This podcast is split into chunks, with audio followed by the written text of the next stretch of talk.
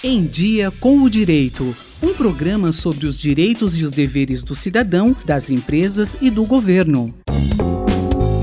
Esta semana, no podcast Em Dia com o Direito, vamos falar sobre o princípio da insignificância e os furtos famélicos dentro da esfera do direito penal. Neste episódio, quem fala sobre o tema é José Wilton de Melo Maciel, aluno da graduação da Faculdade de Direito de Ribeirão Preto da USP. Maciel, diga para nossos ouvintes o que é o princípio da insignificância? É, o princípio da insignificância, também conhecido como princípio da bagatela, nada mais é que um mecanismo utilizado pelo direito penal que possibilita que um delito não seja enquadrado como crime em função de sua insignificância propriamente dita. Imagina você uma determinada pessoa que adentra a um estabelecimento comercial e subtrai, pega para si uma bala que custa dois reais e a consome. Essa bala, né, esse valor da bala é tão insignificante que não cabe ao direito penal agir nesse sentido.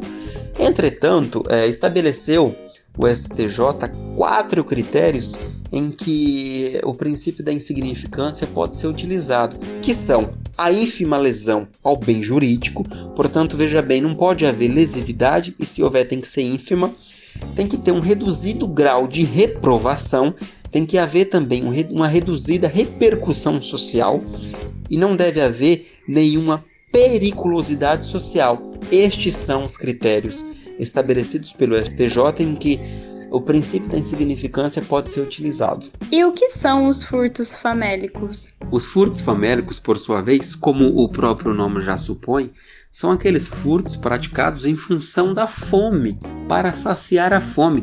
E a grande sacada é que no furto famélico a ilicitude ela é excluída em função do estado de necessidade.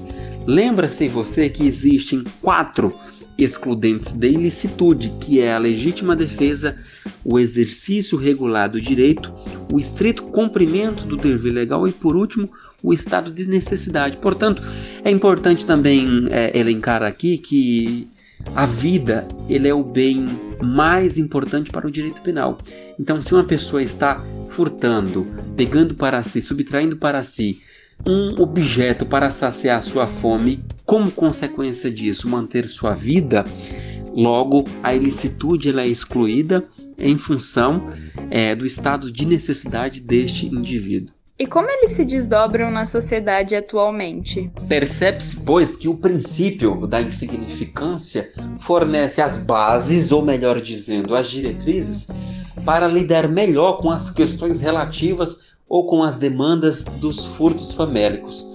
É do conhecimento de todos que no Brasil há uma desigualdade social e econômica terrível. É importante que os magistrados lidem, acolham princípios tão importantes como o princípio da insignificância para que é, injustiça não seja cometida nos tribunais.